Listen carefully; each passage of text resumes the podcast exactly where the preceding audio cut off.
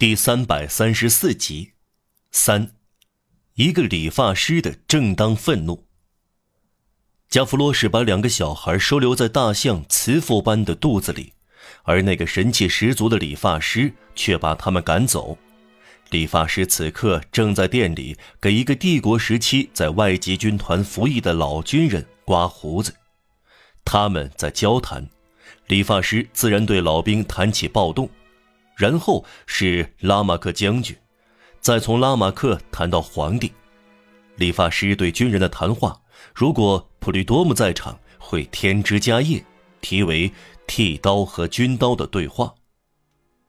先生，理发师说：“皇帝的骑术怎么样啊？”“很差，他不会滚落下马，因此他从来没有滚落下来过。”“他有骏马吗？”他大概有一些骏马吧。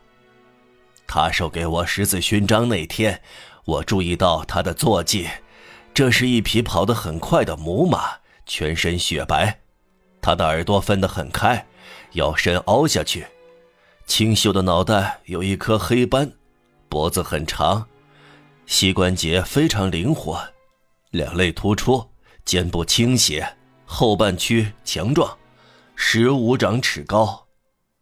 骏马呀，理发师说：“这是皇帝的坐骑吗？”理发师感到，说完这句话以后，沉默一下才合适。他这样做了，然后又说：“皇帝只受过一次伤，是吗，先生？”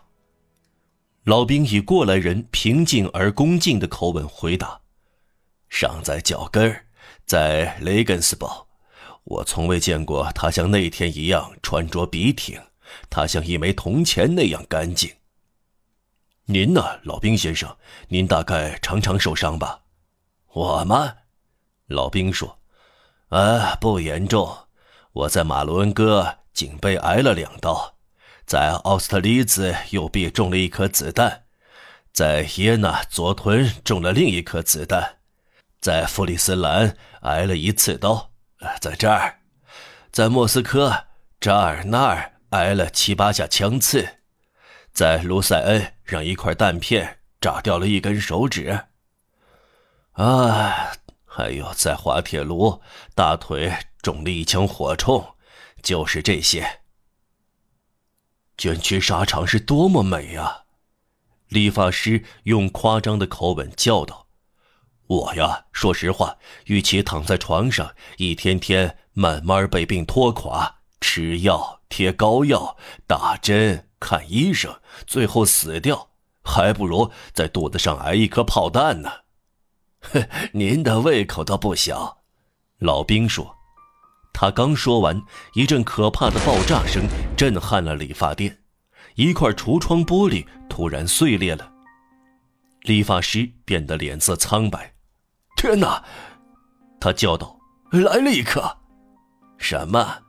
一颗炮弹。”哎，是这个，老兵说。他捡起在地上滚动的一样东西，这是块石头。理发师跑到碎玻璃那里，看到加弗洛什撒腿逃向圣约翰市场。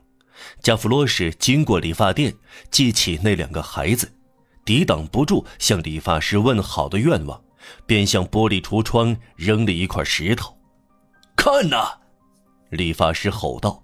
脸色由白转青，平白无故干坏事，这个捣蛋鬼，谁招惹他了？